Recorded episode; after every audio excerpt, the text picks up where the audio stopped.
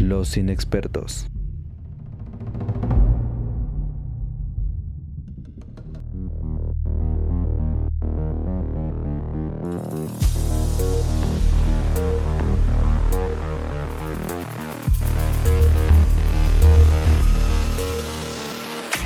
Bienvenidos amiguitos al podcast de los inexpertos, este podcast de opinión tendenciosa, medianamente objetiva y repleta de voces inexpertas que les hablarán de cine, televisión y cultura pop. Yo soy Alberto Rivera, entusiasta del cine y las promociones 2x1 y se encuentra conmigo mi amigo Gael Montiel. Hola, ¿qué tal? Yo soy Gael y esta vez regresamos después de una pequeña pausa ahí por varios problemas que tuvimos, pero pues ya Sí. estamos de vuelta. Estábamos salvando al país o, ah, o empeorándolo, no sé qué hicimos, pero Sí. esta temporada electoral pues tuvimos que hacer una pequeña pausa, así que ya, ya pueden disfrutar de nosotros otro rato. Sí, y eh, pues bueno, traemos este, me parece que un episodio bastante variadito. Y eh, vamos a empezar con em, un especial de Netflix que salió hace unas semanas, que se llama Inside de Bob Burnham. Este comediante, músico, actor, escritor, eh, director y, de- y demás.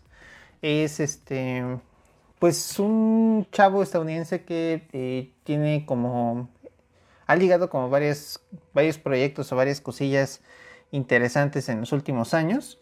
Y me parece que el más eh, sonado quizás sea eh, la película Eighth Grade, que no me acuerdo si ya habíamos comentado por acá, pero bueno, es una, es una película que habla sobre la eh, vida de una niña que va a la secundaria y tiene mucho que ver con la cultura del internet y demás, ¿no?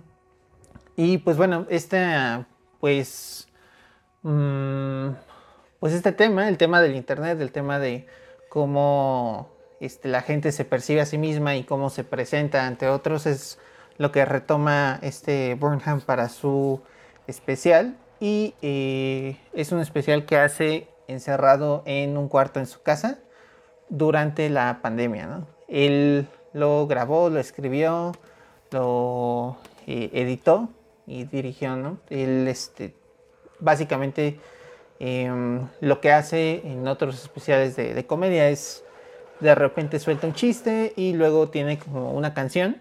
A veces son canciones muy pequeñas, a veces este, son canciones un poco más, más largas. Y eh, pues así hace más o menos sus especiales, ¿no? Es un cuate como muy teatral. De repente juega con luces, con voces en el escenario y esto.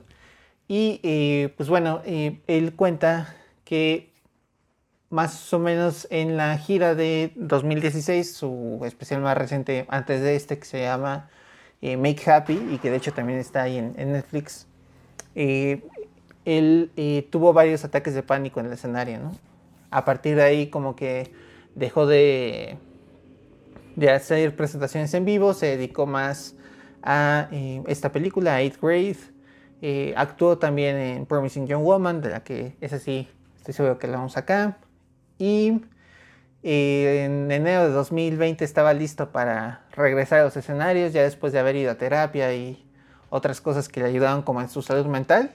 Y fue justo cuando empezó la pandemia. Entonces, pues ahí se queda como encerrado en este cuarto en su casa donde se desarrolla la, la hora que dura este especial.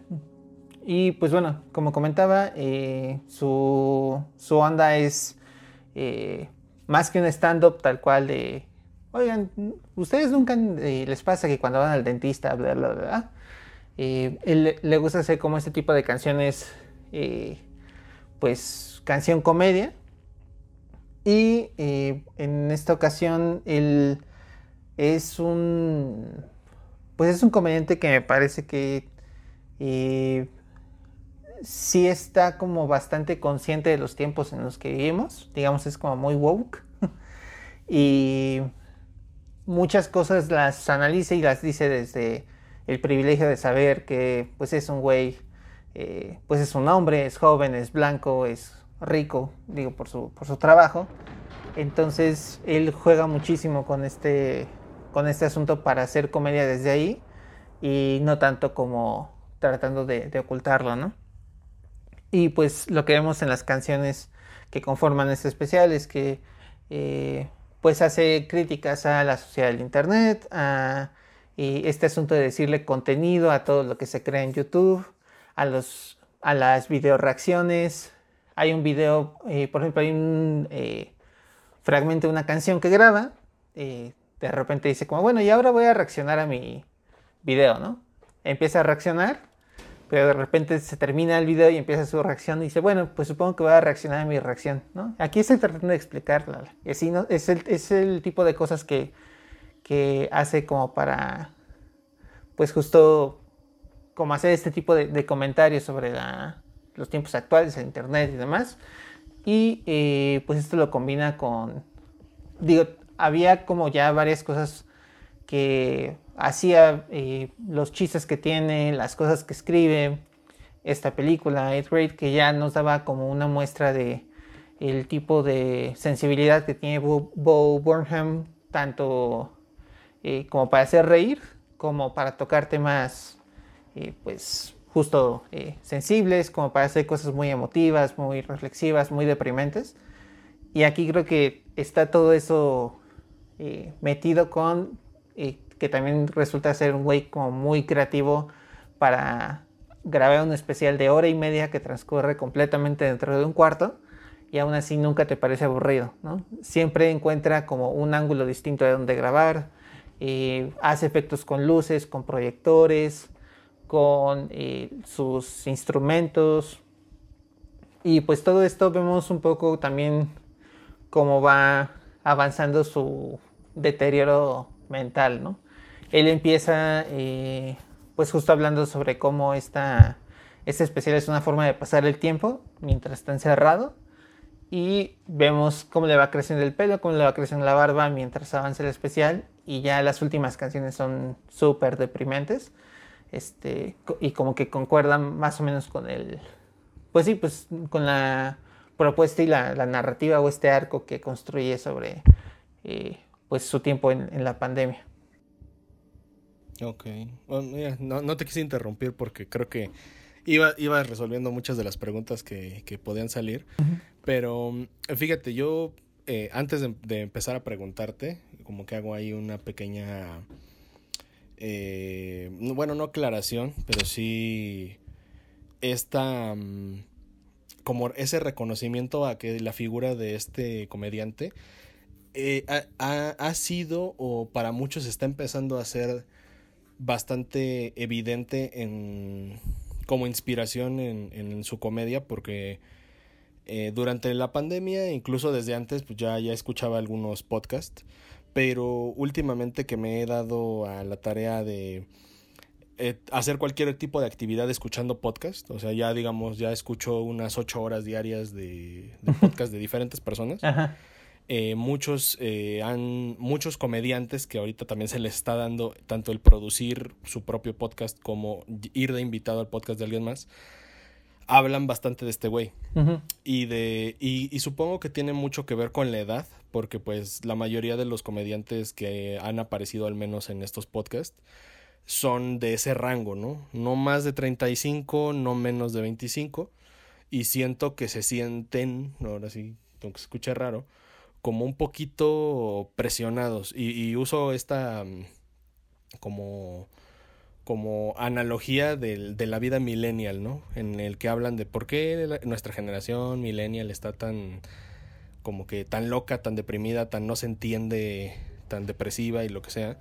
Y eh, es esta idea de que como que ya nacimos con la presión de, de ser como buenos, de ser excelentes en lo que hacemos, de triunfar y tener dinero, fama y demás antes de los 30.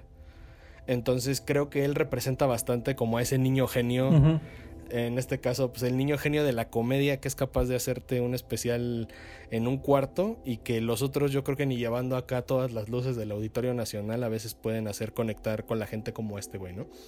Entonces sí, sale mucho a relucir en conversaciones de ¿y qué estás viendo? Y es Dave Chappelle, es Louis C.K., a pesar de que estuvo cancelado un rato o algo así, y este vato, por, esa, por ese formato de, de hombre orquesta, ¿no? Como de es que este güey toca, es que este güey edita, es que este se autoprodujo, y le está vendiendo a Netflix algo que hizo en su cuarto, güey. Sí. Entonces creo que por ahí entiendo tanto mame en buen pedo por, por la chamba de este güey. Ahora, más allá de, meternos en la temática de, de los chistes y todo eso, ¿tú lo percibes como un genio inflado o un genio genuino de, de la generación de comediantes actual? Ah. Ya viendo Inside, o sea, refiriéndonos a. Después de ver Inside, ¿crees que defiende esta idea de sí, soy un cabrón y todo? ¿O también está un poco inflado por la misma mercadotecnia que ya se creó alrededor del niño genio de la comedia? No, bueno, es que a mí personalmente sí me parece muy, muy cabrón. Eh, pero creo que eh, tiene que ver con varias cosas. Una es que creo que el... O sea, sí es un hombre de orquesta, ¿no? Y sí es un güey que tiene un chingo de talentos para varias cosas. Me parece que es un güey muy listo. O sea, es muy reflexivo. Eh, tiene como... Pues que no te hace como los clásicos chistes que esperas en, un especial de comedia. Incluso si ves como su comedia de hace unos años, eh, él tiene como muchos chistes, hace como eh, muchas bromas como meta, ¿no? O sea, como eh, pues bromas sobre el hecho de que está él ahí haciendo chistes, cosas así.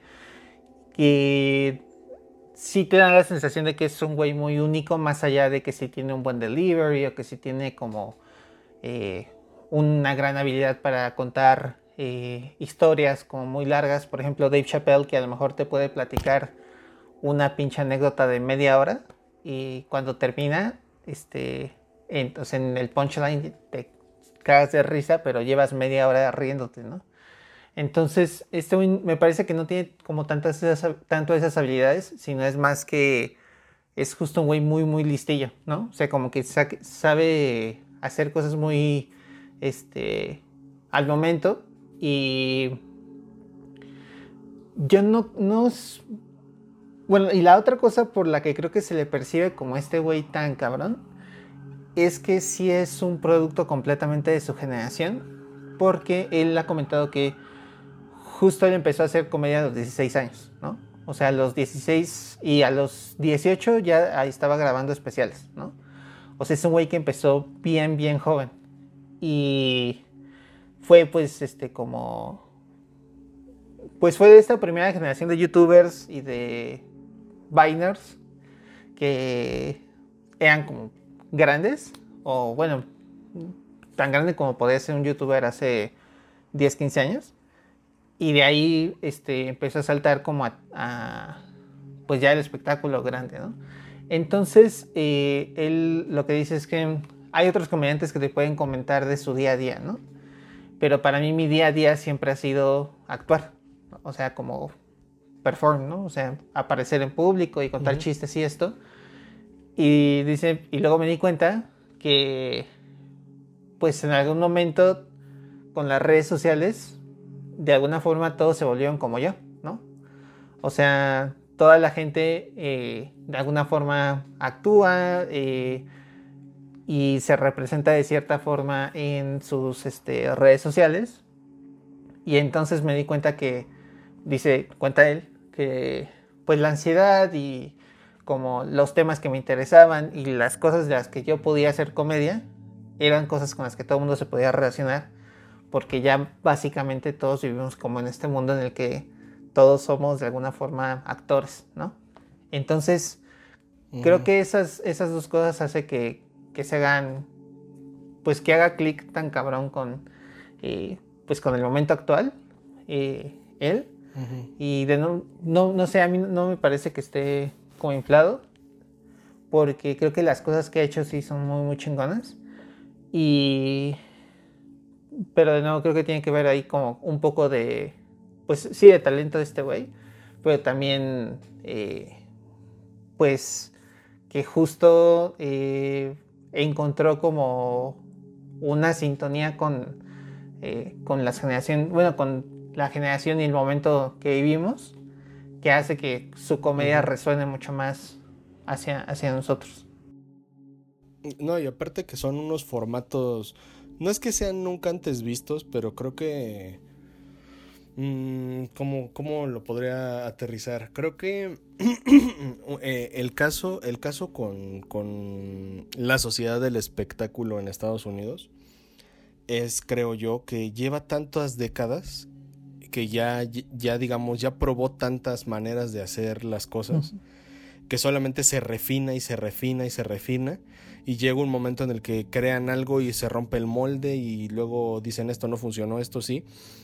Y, y no hace falta mucho para darnos cuenta que, que, por ejemplo, en Latinoamérica o en otras partes del mundo, pues no, no hay escena porque no se, no se apostaba por eso o porque nuestra mente está en otro tipo de problemas, ¿no? Es como cuando se ve el cine como entretenimiento y ya, y no como una expresión artística o algo por el estilo. Y te das cuenta que hay gente que sí en México lleva haciendo cine o lleva haciendo comedia décadas, pero no hay la plataforma para llevarlo a un nivel tan avanzado como, en este, como está en Estados Unidos. No partiendo de la idea de que sean mejores solo por nacer ahí, sino que la plataforma es diferente. Es como si un, pongámosle, un, un portugués quisiera ser luchador profesional y está la plataforma de lucha libre en Portugal y quiere competir en México o contra mexicanos. Y dices, aquí hay casi 100 años de, o según yo son más, de 1800, sí, debe ser como 1890, 1800 y tantos, que empezó el espectáculo de lucha libre en el país, ¿no? Entonces es muy normal que esté más avanzado aquí. Entonces creo que algo así pasa en, en, Estados Unidos porque nada más con ver, eh, digo, lo he seguido muy poco, o sea, no puedo decir que soy seguidor, simplemente de tanta curiosidad que despierta este, su, la figura de, de, de multitask que trae este güey. De repente me he metido así a, a ver algunos videos o, bueno, las canciones principalmente y todo. Y eh, sí es como disruptivo al estilo de comedia o sea, no, no vas a. no Si vienes esperando a ver a Chris Rock, pues ya la cagaste, ¿no? Sí, total. Porque no es ese tipo de comediante, pero te das cuenta que solamente él, en ese momento, en ese país, en ese idioma, quizás. Sí. Podría funcionar haciendo lo que hace, porque incluso es un experimento dentro de las grandes ligas de los, de los gringos, ¿no? Justo porque supongo que hay puristas que dicen, no, eso no es stand-up, o sea, supongo, ¿no? O sea, tiene que haber alguien... Estaban escondidas. Lolita Yala. Ya se fue, perdonen ustedes. Eh, tiene, tiene que haber alguien molesto seguramente, o bueno, molesto, conflictuado o algo, por el hecho de que este vato esté haciendo las temáticas que está haciendo o que esté cantando o que en lugar de esperarse a que se termine la pandemia y grabar su especial o grabarlo con las medidas necesarias de sanitización y todo eso, dice, no, chingue su madre, me voy a grabar, voy a grabar mi, mi decadencia y mi espiral a la locura y con eso se lo vendemos a Netflix y ya, ¿no? Eh, un poquito cercano a como cuando estudiantes de cine dicen, pues ¿para qué me espero a que Canes me, me elija? Mejor voy a subir mis cortos a YouTube, chinga su madre, ¿no? Y tal vez un maestro así como de, ay, no, eso, esos YouTube son del diablo y ahí quién te va a ver, ¿no? Y resulta que, pues ese video alcanza la viralidad, no con esa intención, pero se hace conocido en un circuito underground o lo que sea, y luego sales de ahí, ¿no? Sí. Eh, pero porque es propio de la generación. Entonces creo que más o menos va por ahí. Sí, y, es curioso el ejemplo que pones porque creo que eso que comentas sobre como lo que harían otros comediantes distintos. Y el caso de Dave Chappelle me parece como muy, muy curioso porque ese güey como que desde que empezó la pandemia ha sido así medio eh, conspiranoico de, no, es que esa madre no podemos dejar que nos dejen cerrados y bla, bla.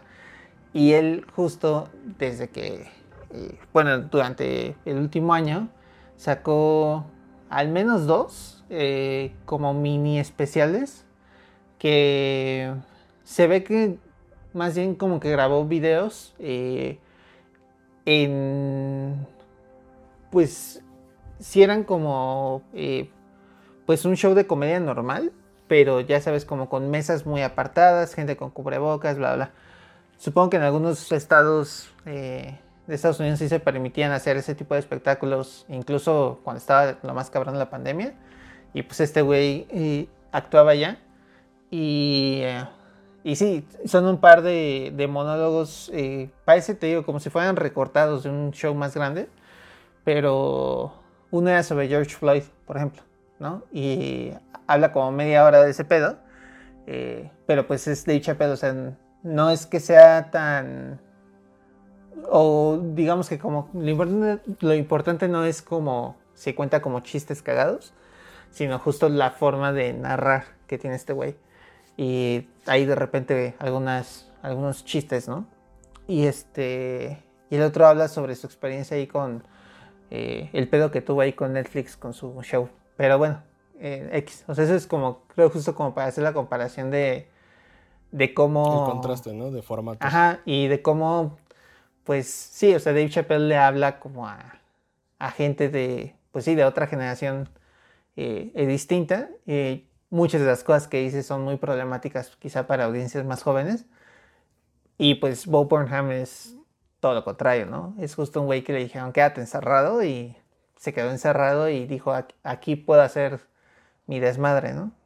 Y justo hablarle a, o sea, no solo a nuestra generación, sino a las, a las más jóvenes, ¿no? Sí, no, y, fíjate, no sé, eh, ahorita que he estado consumiendo comedia de manera un poco más consciente, eh, o sea, y, y, digamos, eh, empecé como con comedia latinoamericana y a través de las entrevistas, a través de los programas de podcast y todo eso, es como me he ido conectando con la comedia de, de Estados Unidos. Eh, más allá de la comedia que sí consumí, o sea, vaya, yo he visto películas de Seth Rogen sabiendo que son películas que van a ser cagadas porque él está aplicando la de, pues yo escribo mis películas, yo hago todo y y se empiezan a convertir en estas figuras que también les tocó actuar, que les tocó producir, o sea, digamos, sí ya tenía contacto con la comedia, además de la que consumí en mi infancia, pues de manera indirecta, como de, ah, mira, es una película de risa, ¿no? Creo que ahorita a través de la experiencia de cómo ellos eh, señalan a cada rato, no es que Chappelle es la verga, ¿no? Es que Louis C.K. es no sé qué y todo eso. Pues es como de, bueno, vamos a ver qué traen estos cabrones, porque, o sea, sí, sí vi algunos, eh, ¿cómo sería? Como unos beats, eh, pues hay perdidos en internet, pero no soy un consumidor tan, tan cuadrado de comedia como de hoy voy a ver comedia este, de Dave Chappelle a las 8, ¿no? Pero algo que sí he notado y que se ve reflejado ahorita eh, digo, yo no vi Inside, pero, pero me imagino, por, por el tipo de, de, persona que es el comediante, que está... Mm, eh, y bueno, y también por lo que dicen los mismos comediantes, eh, al menos los mexicanos, es, estamos llegando a un punto en la comedia mundial en la que estamos aprendiendo a ser cada vez más inteligentes y también el público está sumándose a esa inteligencia eh, o sea, en el que no te tenemos que decir es chiste o ríete aquí, ¿no? Sino que ya se vuelve un poco más reflexivo, ¿no? Se vuelve un poco más doble sentido, se vuelve un poco más hipster la onda, ¿no? También. Como de que ya es, eh, ya no nada más es la risa fácil, sino voy a darle tres vueltas al mismo concepto y me la calificas mañana, ¿no? Porque igual ahorita no la entiendes y no hasta dentro de hasta dentro de un rato, ¿no? Como que siento que va tirado por ahí. Y también estos formatos en los que en los que pues muy de artista, muy de autor, empiezas a proponer, ¿no? Como de, ah, pues un cuarto oscuro y yo solo y la chingada, ¿no? Como que también dicen por ahí, eh, tu primera gran obra tiene que llamar toda la atención posible y tienes que hacer todo el ruido y ya después ya te relajas y ya haces lo que de veras vienes a hacer, ¿no? O sea, ahorita el spotlight está en, en este vato. Y digo, ahorita pues, pandemia le vino, no sé si bien, pero al menos ya creó un producto que va a perdurar ahí en la plataforma como ese experimento que nada más él se atrevió a hacer. Porque justamente, dice Chappelle se esperó así como vamos a un lugar perdido en Montana a hacer un show. Este, donde pues nada más tengamos las mesas a tres metros y ya, ¿no? A la verga. O este, otros hicieron stream y pues muy al estilo promedio, nada más que stream, ¿no? Y este güey se aventó un experimento acá un poco más, este, pues sí, como, como de escuela de arte, ¿no? Como un poco más, más independiente guerrillero, ¿no? Entonces, creo que, digo, sin verlo, con la intención de querer verlo, creo que más o menos así es donde ubico la comedia hoy en día.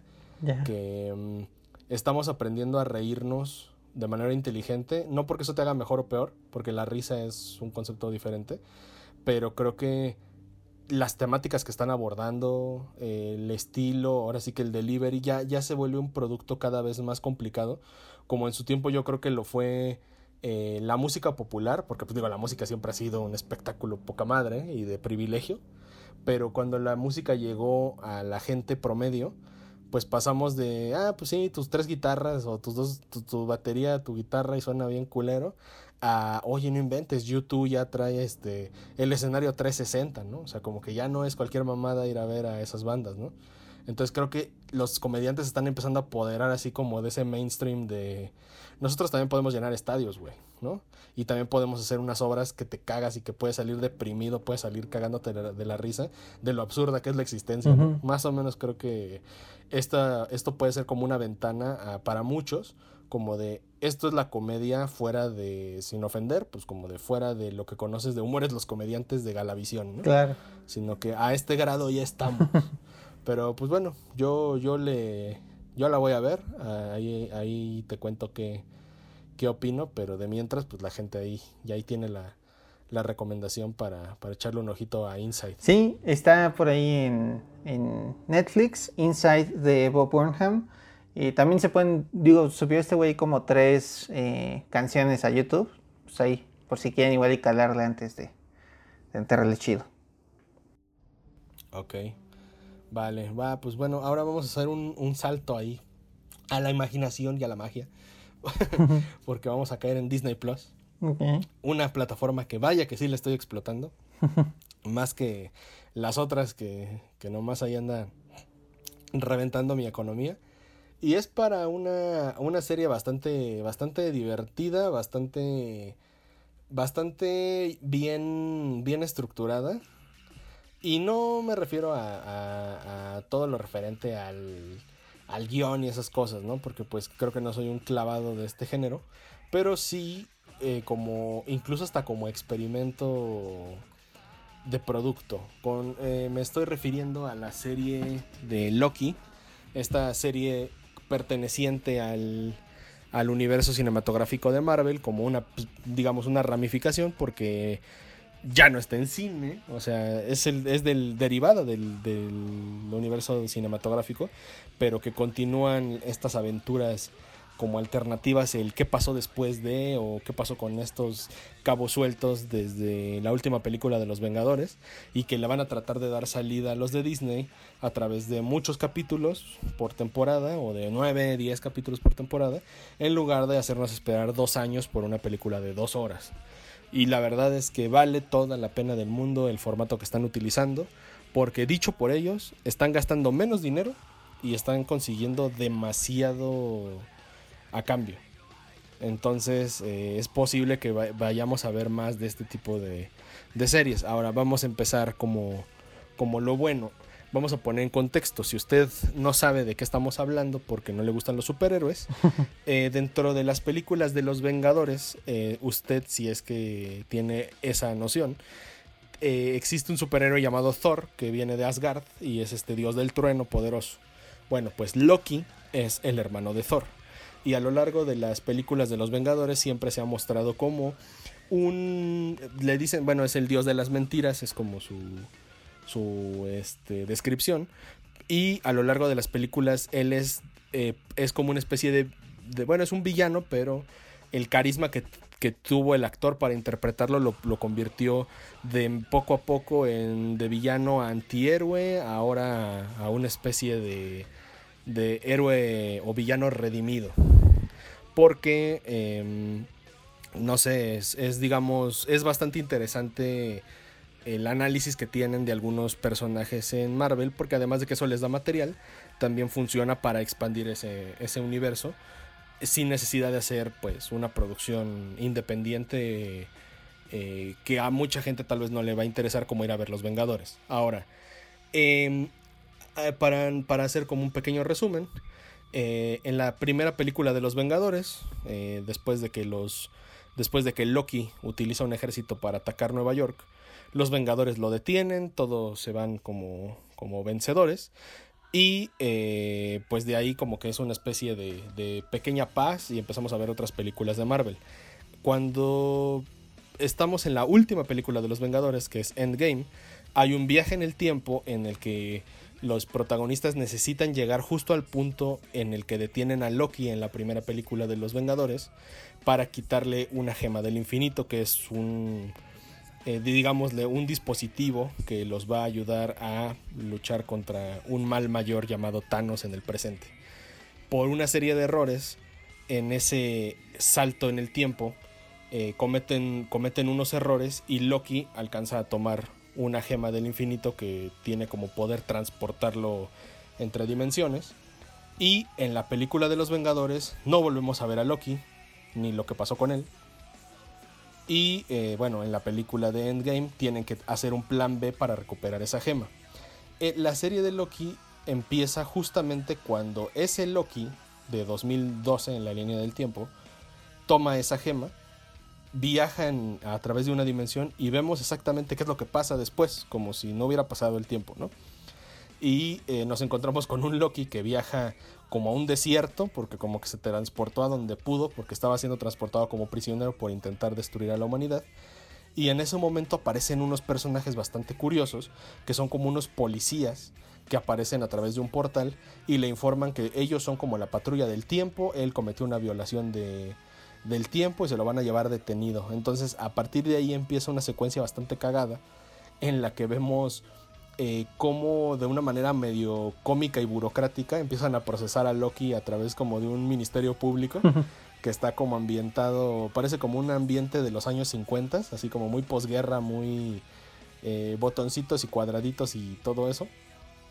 Y eh, él empieza a entender que el lugar en el que está se podría decir que es como una eh, como un punto medio en el tiempo, en donde el tiempo, de entrada del tiempo como que no existe o no funciona de la misma manera, y, empieza a aprender que eh, el tiempo antes era un caos, las líneas del tiempo antes eh, se ramificaban y se ramificaban hasta que se convertían en multiversos y los multiversos chocaban entre sí, y una especie como ahí de tres lagartijas mágicas vinieron a conducir toda la línea del tiempo a través de un canal eh, como único y que ellos crearon a esa especie de agencia del tiempo para que cuidaran la sagrada línea del tiempo.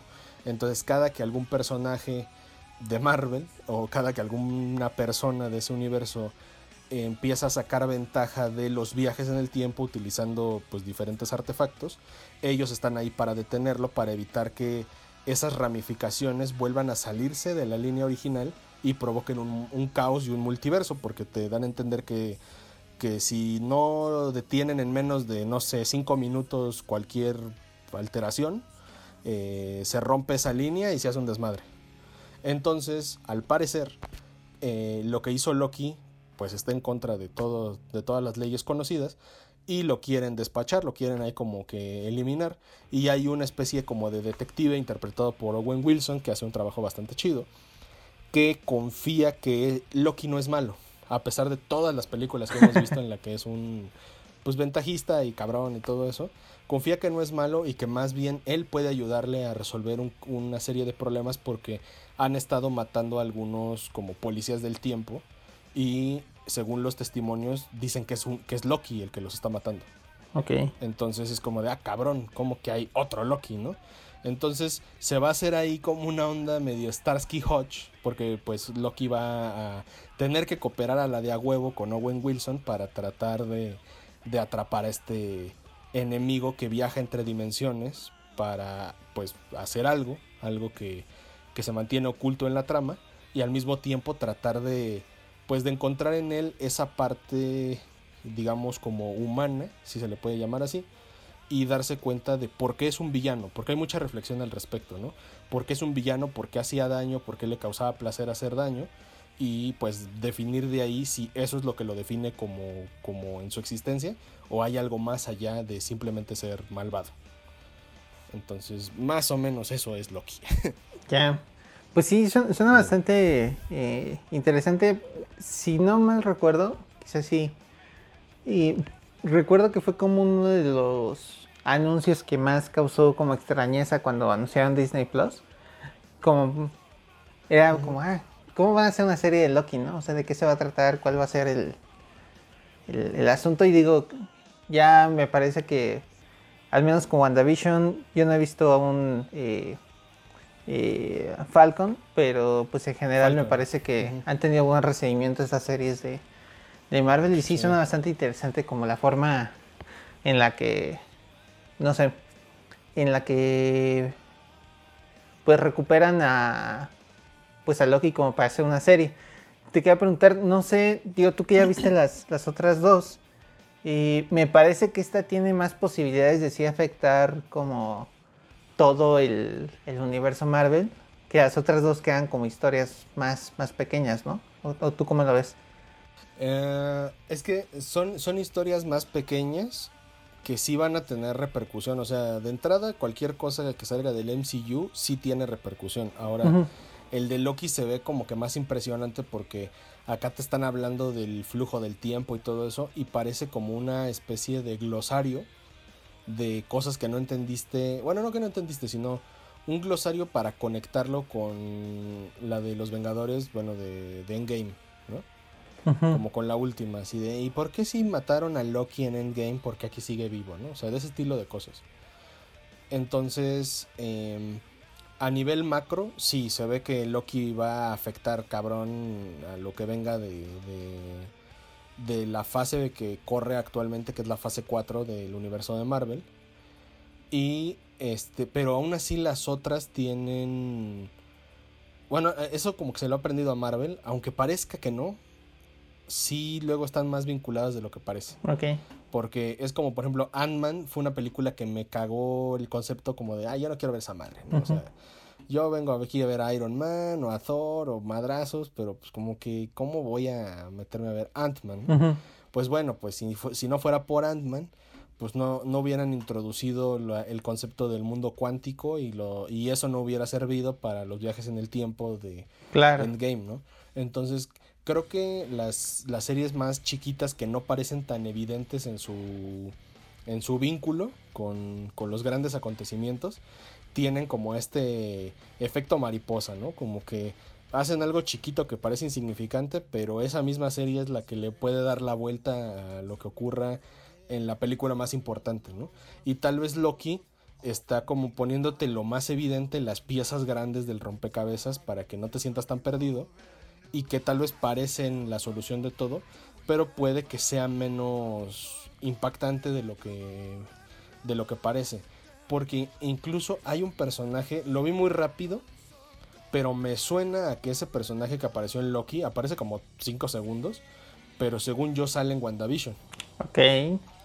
Entonces, y, y bueno, y eso me hace pensar porque se supone que WandaVision es como un mes después de que se acaba Endgame. Ujú. Y acá Loki es inmediatamente durante la misión Mm, claro. De- Ajá.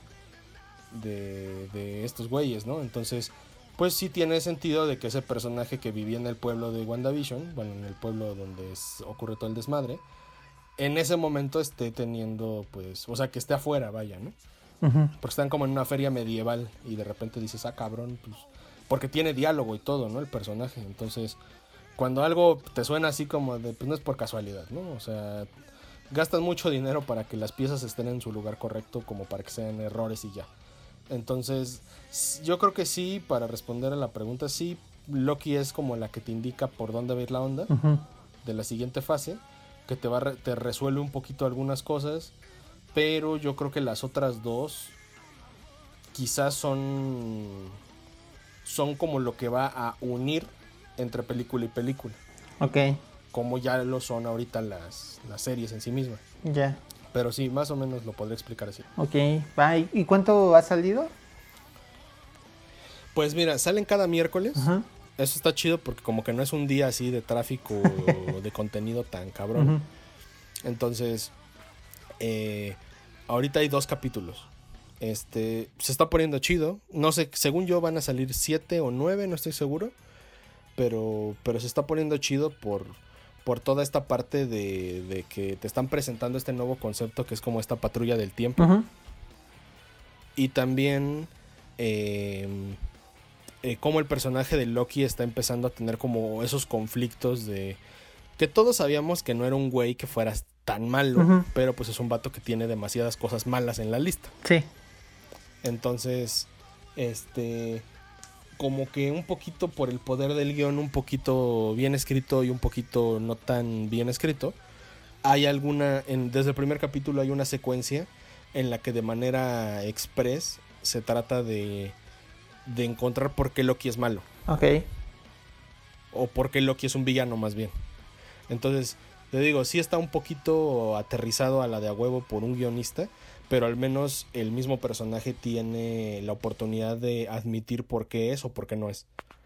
Va. Y eso pues le va a dar pie a que continúe por, bueno, por, por los dos caminos que le plantean, al menos eh, pues las autoridades de la patrulla del tiempo, porque pues no tiene tantas opciones que digamos, ¿no? Realmente él no está muerto porque la- los patrulleros le vieron potencial Ok.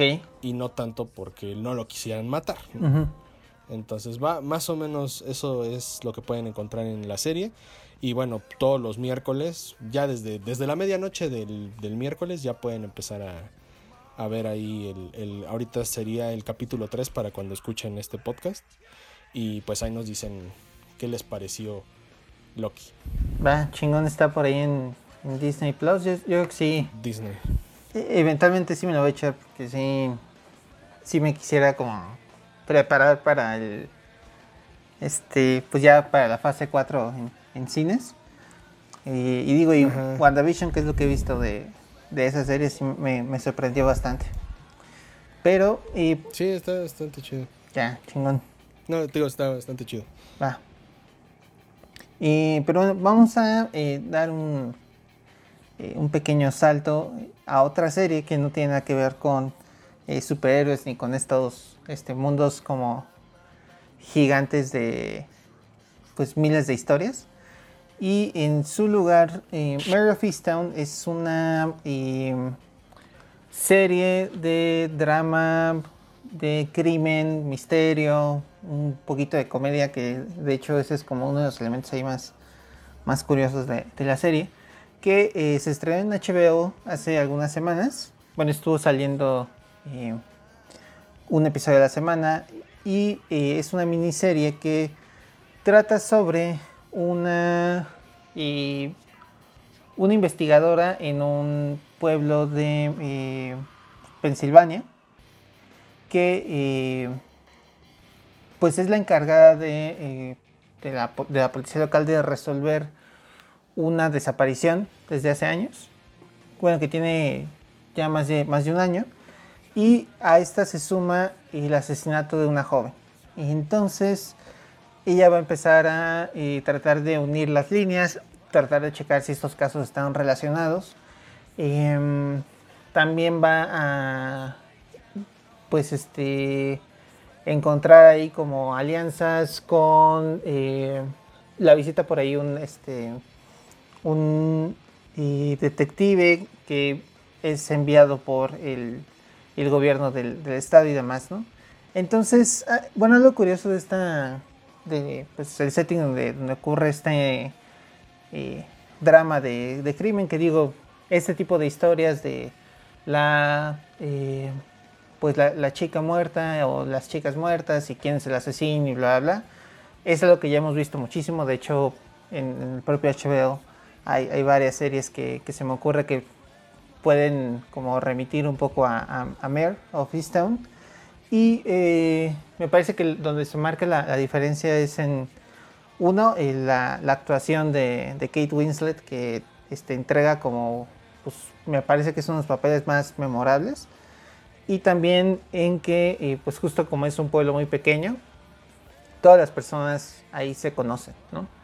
Entonces siempre te queda esa vibra de quién es el, el culpable o la culpable, ¿no? Eh, si es alguien que conoce eh, Emer, porque pues por sus interacciones en el pueblo, lo que vemos constantemente es el, pues esto, ¿no? Que ella es cercana a, todos de, de- cierta forma. Y además, una, un tema muy importante en la serie es que ella hace muchos años eh, ayudó a- a ganar un campeonato estatal para el equipo de fútbol, de, perdón, de básquetbol local. y eh, muchas veces se cuestiona ella y otros personajes por distintas eh, circunstancias en, sus vidas. Y si solo tienen como permiso de ser grandes una sola vez, ¿no? Si solo tienen permiso de tener como un gran éxito, o si eh, pueden como repetir ese, ese, éxito sin que eso las, las, defina, ¿no? Entonces ella como que intenta que, y, pues eso, como dejar su legado más allá de este juego de, de básquetbol y ver si su, su próxima cosa grande que, que puede llegar a, a hacer es resolver estos casos. Y... Ok, oye, me suena bastante chido. Sí. eh, nada más te quería preguntar rápido. Uh -huh. ¿Es, ¿Es de HBO? Es que como que entendí que era de bajo presupuesto, pero dije, ay, no mames, es HBO, no, se, no. Ve muy, se ve muy cabrón, ¿no? Pero no, ya vi que no es independiente, ya... Ya, este, sí, sí, tiene todo el dinero disponible. sí, justo, es, es una serie de, pues sí, de, de, HBO son ocho episodios y es este tipo de miniseries que eh, pues saca eh, la, la, cadena cada cierto tiempo. Y, hay muchas y, y, yo creo que ya estoy como medio predispuesto a, que me gusten porque quizá por las buenas experiencias que he tenido, por ejemplo, con eh, The Night Of, que también es una serie de hace un, algunos años. Um, el año pasado vimos esta serie con Mark Ruffalo que um, no, recuerdo cómo se llamaba, pero recuerdo que incluso hablamos de ella por aquí, ¿no? Entonces, uh -huh. me suena. Sí, eh, pues sí, pues es básicamente la, la calidad que se espera de, de HBO. Es un drama muy, eh, pues es muy intrigante porque justo es de ese tipo de series donde cada que termina un capítulo dices, ah, no mames, claro que lo hizo el papá, o claro que lo hizo el sacerdote. Ah, ok. Y mientras va pasando el, eh, pues la serie ahí te va confundiendo nuevamente, te va aportando como más datos y demás. Y creo que la que el twist final sí es algo que no, no, no ves venir, que digo, es algo que se espera más o menos de, de este tipo de, de series, ¿no? Sí, o sea, que sea un, un plot twist bueno. Uh -huh. Sí, y, y, pues más allá de tal cual como la, la mecánica del, del, famoso Who Done It, creo que lo que hace el, muy bien la serie es construir el, personaje de Mary y la hace como una protagonista súper, súper entrañable, porque no parece como el tipo de eh, detective así completamente serio y ensimismado y oscuro como en, digamos, eh, Matthew McConaughey en True Detective, ¿no? O ese tipo de personaje así, este, totalmente desconectado de la sociedad, que vive en un departamento este, lleno de cucarachas y, ¿sabes? Y se la pasa fumando, sino es más bien como una, pues una mujer que vive como muy, o sea, tiene como sus propios dramas familiares, eh, tiene una vida como muy interconectada con toda la, este, pues toda la comunidad y pues su trabajo es hacer esto bien, ¿no? Entonces, creo que me parece como un personaje que, este, a pesar de que sí tiene como ciertas cosas ahí que son medio, este, pues poco amigables a veces con otras personas, eh, como muchos detectives, pues. Eh, sí tiene como esta parte eh, pues muy enternecedora también, muy familiar. Eh, familiar en el sentido de que como que conectas rápido con ella, con ciertas cosas que hace o que dice, con su forma de, de comportarse, sin dejar de ser como una cabrona, ¿no? Para, como para el trabajo okay. tal cual. Entonces sí, muy, muy recomendable Mary Fiston. Se me hace de esas series que en cuanto empiezas a verla, es difícil eh, detenerte. Ok, mira, y bueno, te digo, ya tiene rato que veo el tráiler mientras das la explicación. Uh -huh. y, y, veo, veo por qué puede ser de, de, conexión como, como más veloz, porque, como dices, ¿no? O sea, creo que estamos un poquito viciados a este detective como, como que escribe en las paredes y pone periódicos y se vuelve loco por el caso. Claro. Y acá pues es una madre de familia que pues tiene vida y es detective, uh -huh. ¿no? Entonces, yo creo que va, va por ahí la onda, ¿no? De que tiene más profundidad que simplemente su trabajo y su vida y se chingó. Así no tiene unos tiene unos matices, como dices, me gustó mucho esa idea de si estamos si, nada más tenemos una oportunidad de, brillar y lo demás ya es vanidad, ¿no? lo demás ya es avaricia. Ya lo demás es avaricia. Entonces, me, me, gusta, me gustaría saber este, si de, de veras eh, se cumple la premisa. Entonces, eh, digo, ya con el tráiler me voy convenciendo de que, de que es un dramón. y, ver, y ver qué tal lo, lo, construyeron, porque creo que lo que a veces le podemos reprochar a estas series, como pues cualquier película o cine de género o serie del género, es que caiga en lugares comunes o que además de caer en lugares comunes, pues lo hagan mal, ¿no? Porque creo que hay bastantes series, no sé, yo por ejemplo a veces uso Stranger Things como un ejemplo de pues puedes hacer algo que ya sepamos por dónde va, pero que esté chido.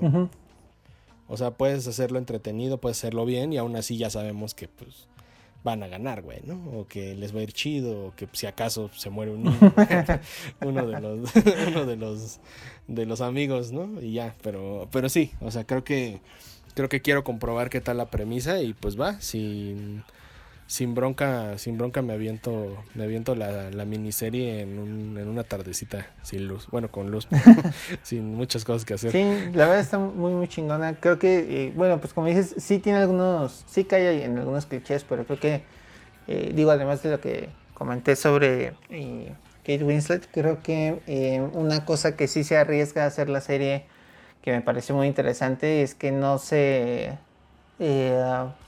sí se permite en ciertos momentos incluso ser muy ligera, ¿no? Tiene momentos de comedia que por la forma en la que está construida y, demás, eh, digamos, a lo mejor no, te esperarías por el, justo como dices, un pinche dramón, este, que además del asunto de los asesinatos y las desapariciones y esto, eh, Mare tiene sus propios, eh, pues ahí sus propias broncas familiares pero eh, sí hay momentos de comedia bien, bien chingones y que no, pues eso, como que no es venir, pero que de alguna forma sí están escritos este, de cierta manera que, quedan perfectamente, ¿no? O sea, este, es sorprendente, pero no está fuera del lugar.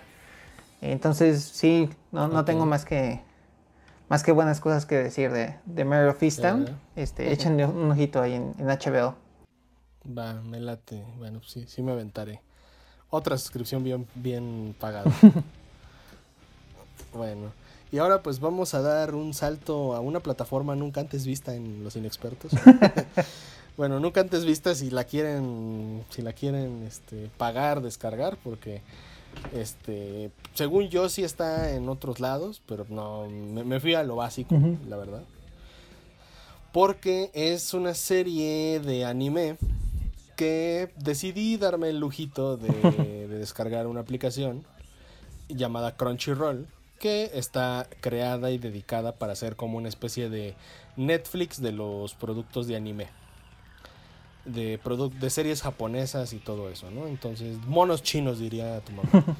Entonces, eh, le di la oportunidad, no quise pagar, estoy con la versión gratuita.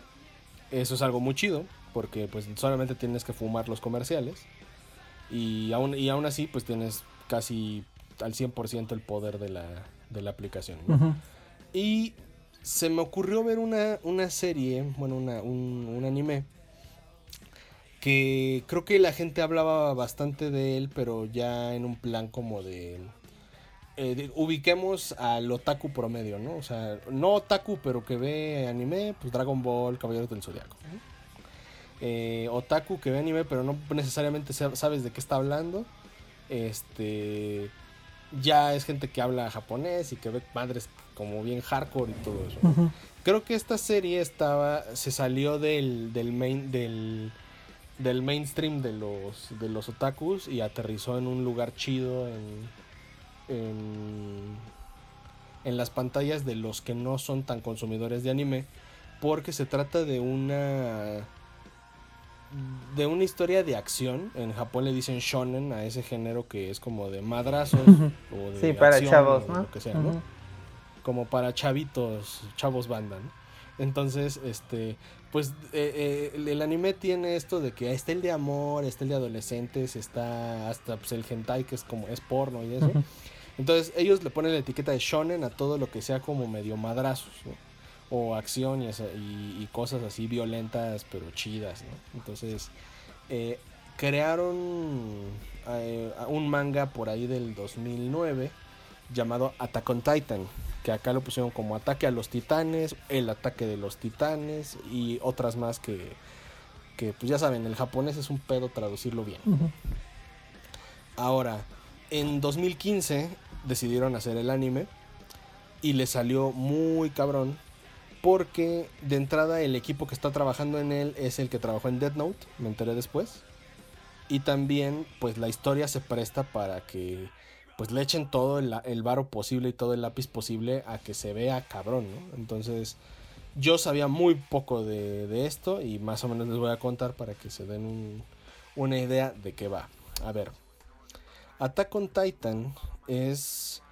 Eh, aborda la historia de un chico llamado Eren Jagger que vive en un mundo que está hasta cierto punto dominado por unas criaturas que ellos las conocen como titanes, son una especie de humanos de entre 4 y 15 metros, que tienen como unas cabezotas, parecen como unos bebesotes, que se dedican a comer humanos.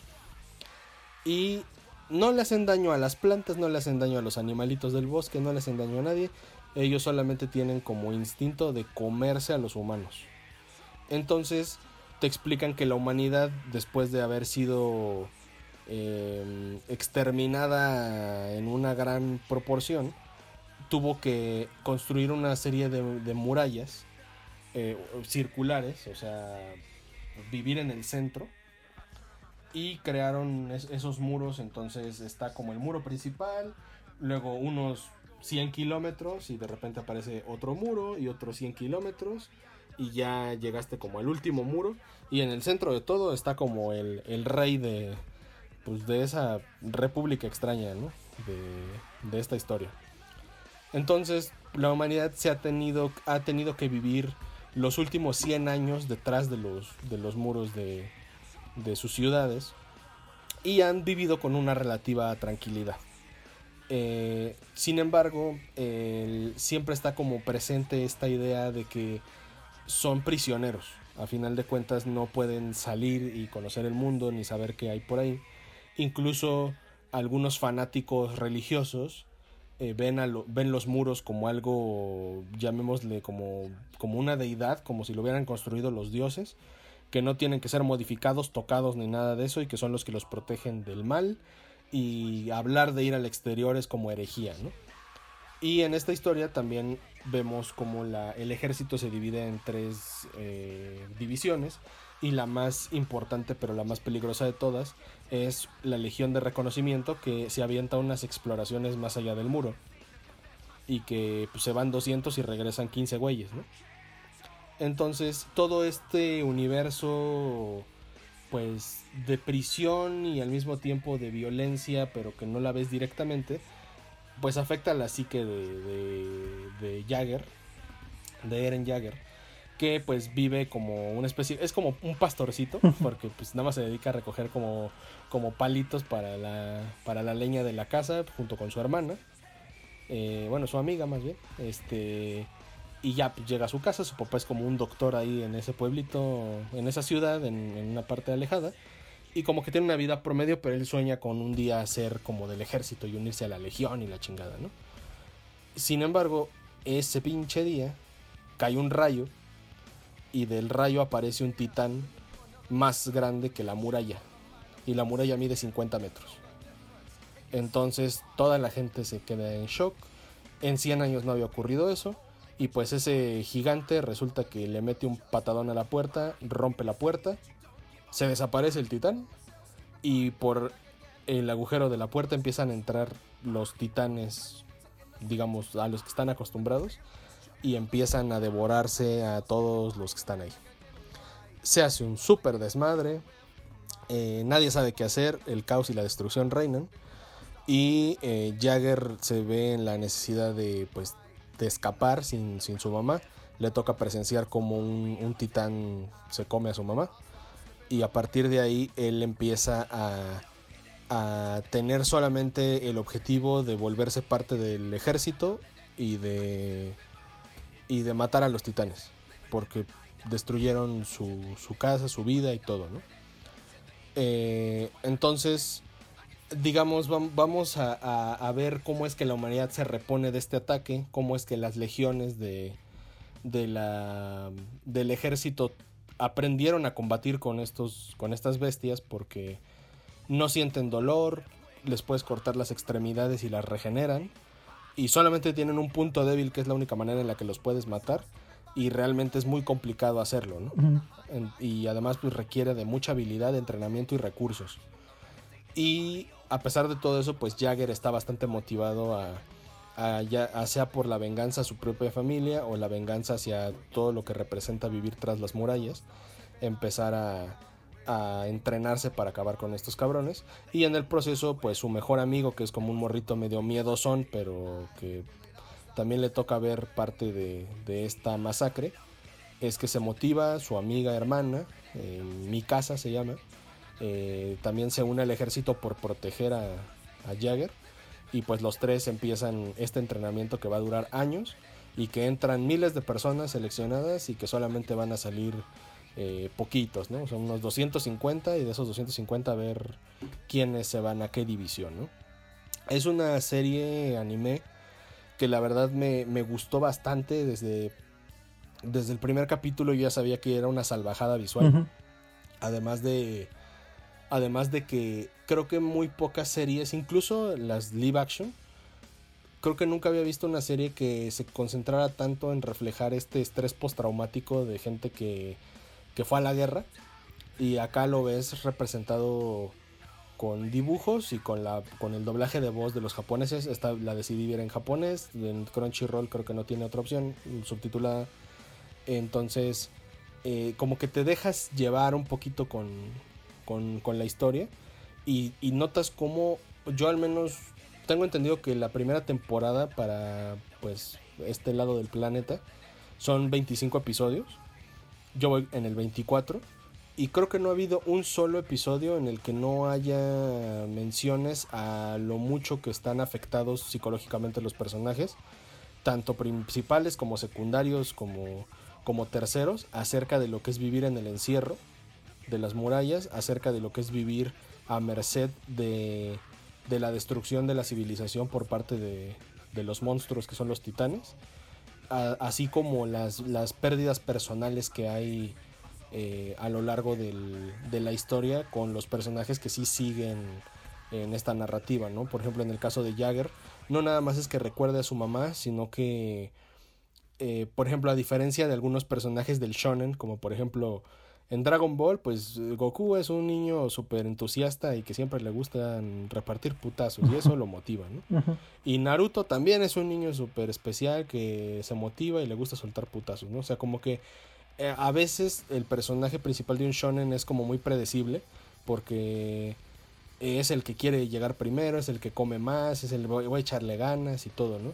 Y acá lo, lo, que me gustó es que Jagger está motivado por, por su rabia a no tener la fuerza para poder matar a un titán.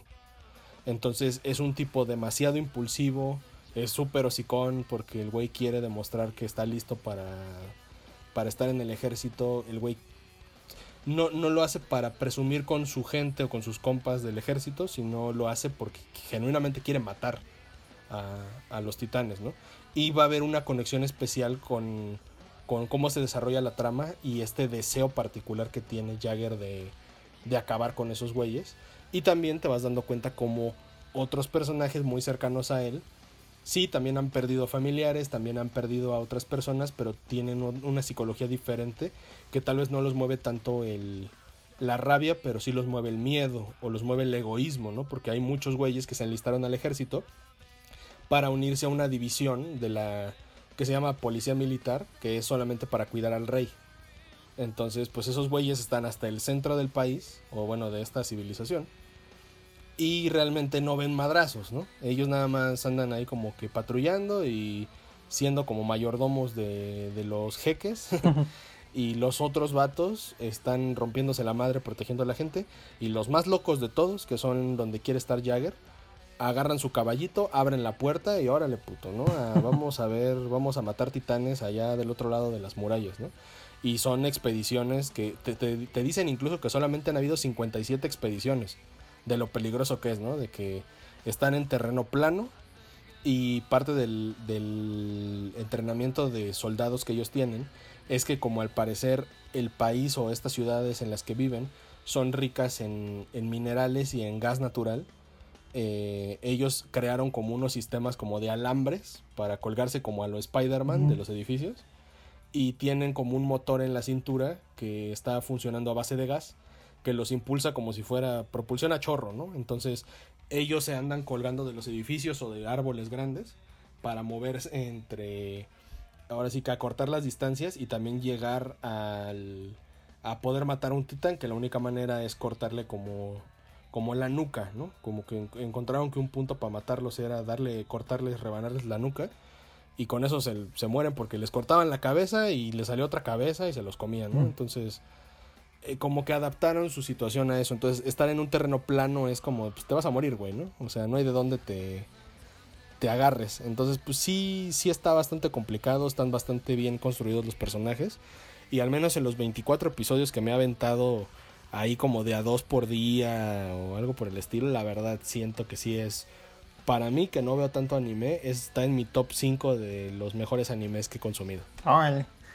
Sí, justo la, primera vez que yo escuché hablar de Attack on Titan, eh, quien me lo comentó me lo vendió como este es como Game of Thrones en anime, ¿no?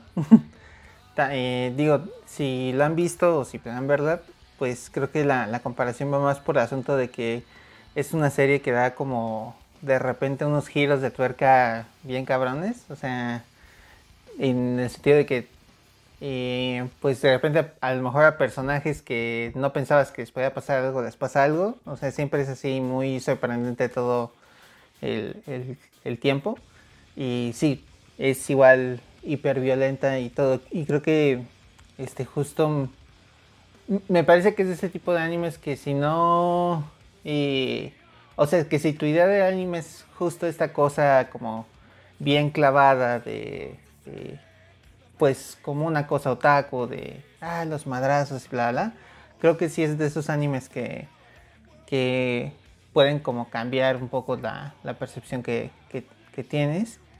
Y sí, incluso si no los consumes como frecuentemente, sí me parece que es esas cosas que son como para, como, este, puertas de, entrada, ¿no? Este, sí. sí, yo también, todavía me falta ahí ponerme al corriente porque entiendo que ya va como en la cuarta temporada y está a punto de terminar.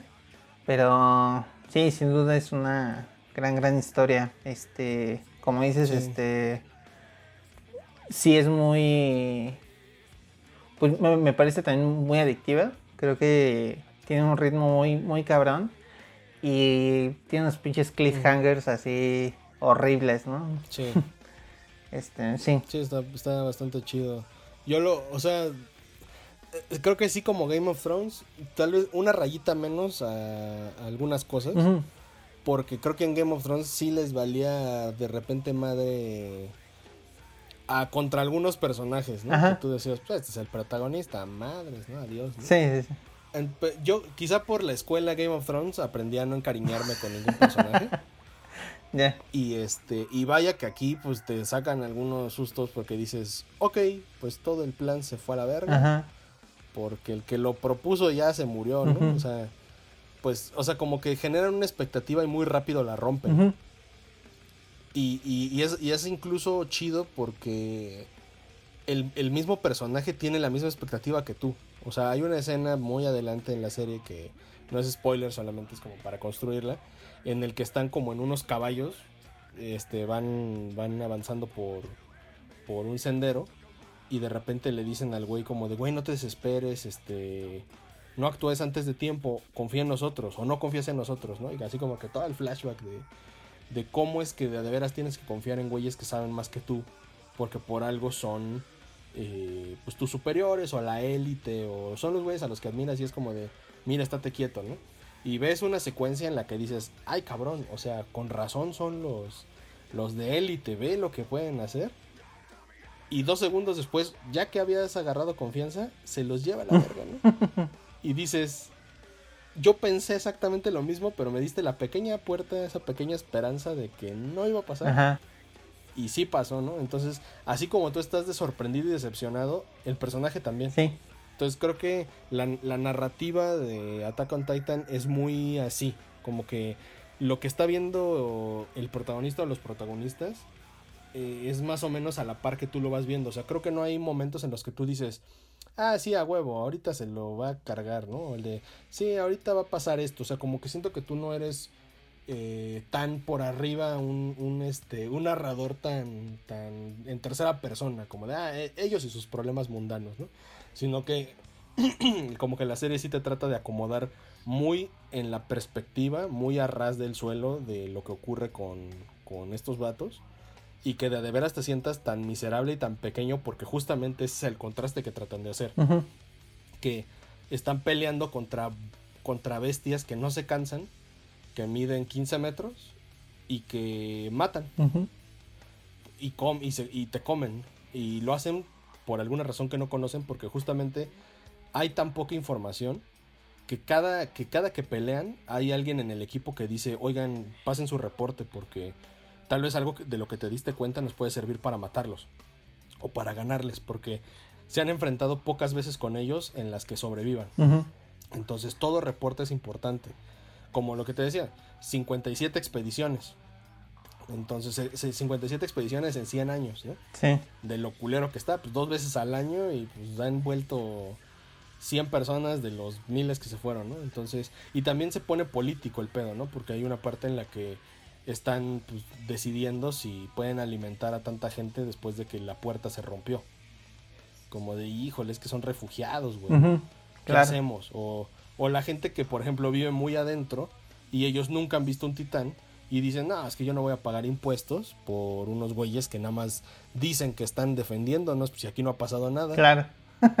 Entonces es otro pedo, ¿no? Porque también se vuelve muy político el asunto, ¿no?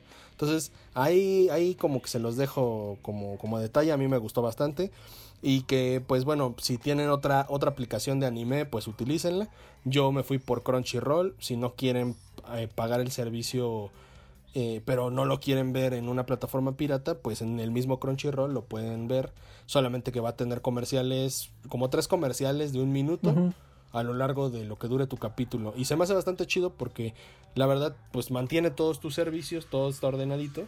Y pues, el- ahora sí que el precio es ver los comerciales. Entonces ahí, ahí le pueden dar bastante buen seguimiento.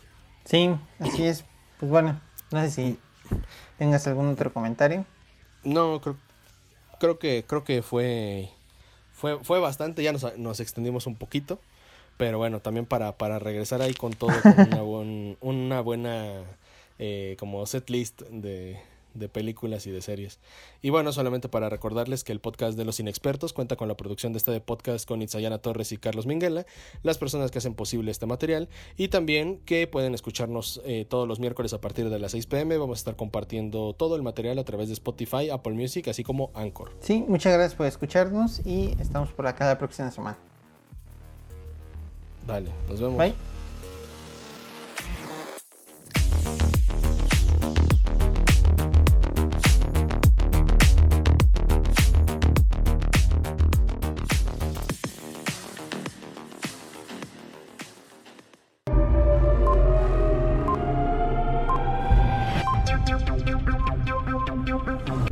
Los inexpertos.